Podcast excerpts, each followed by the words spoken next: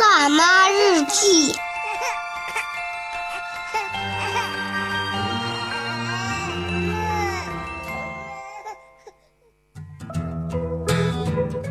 欢迎各位继续回到《辣妈日记》，我是小宝妈宁宁。想要找到我的话，可以关注微信公众号，搜索“小宝妈宁宁”五个汉字。呃，我们来插播一条消息吧，这也是正在收听我们节目的一位听众给我们的一个留言，说宝宝十三个月了，总喜欢摸妈妈的胸部，怎么办呢？是要戒掉，还是让他摸？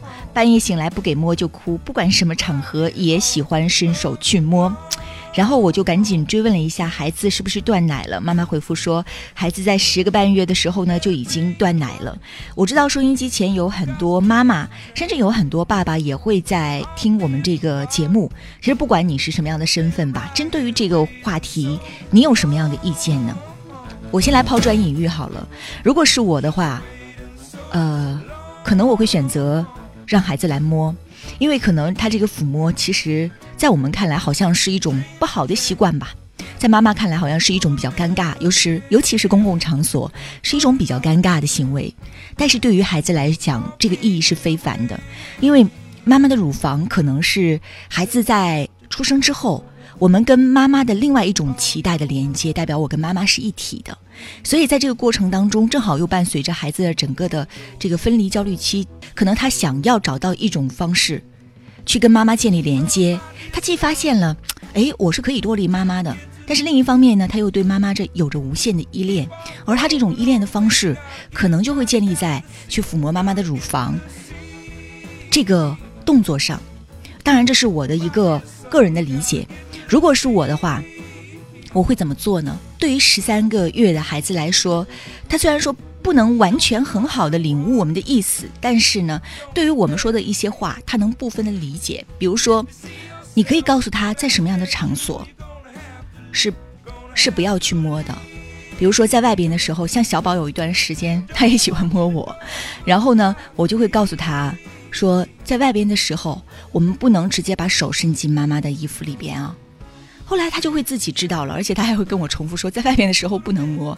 但虽然有时候他的这个语言和行动他不是一致的，他还是会边摸边说在外面不能摸啊。但是慢慢的他就会有意识，慢慢的他也是在自我控制的一个过程当中。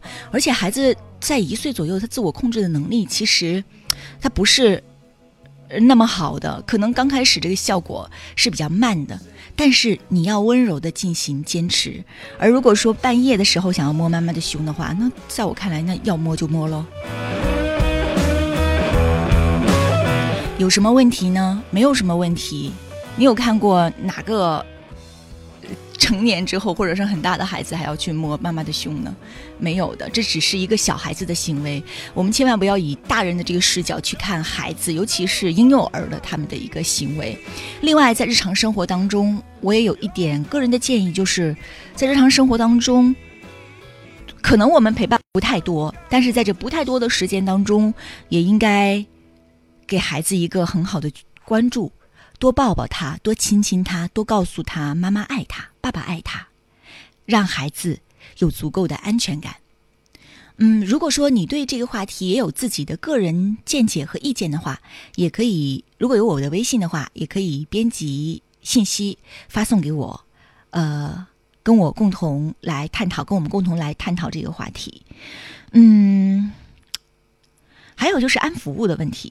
就是可能有时候也会孩子把这个当成一个安抚。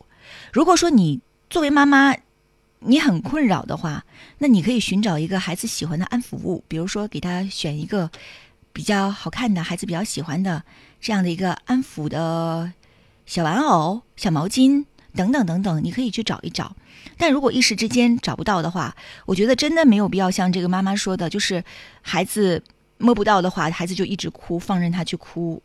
这个我觉得是完全没有必要的，这不是什么所谓的坏毛病或者是坏习惯，这只是一个孩子在成长过程当中，他遇到了一些问题，他想要寻求一种问题的解决方式的时候，他的一种舒缓自己情绪的这样的一个方法吧，很正常，妈妈不用过度焦虑，放轻松。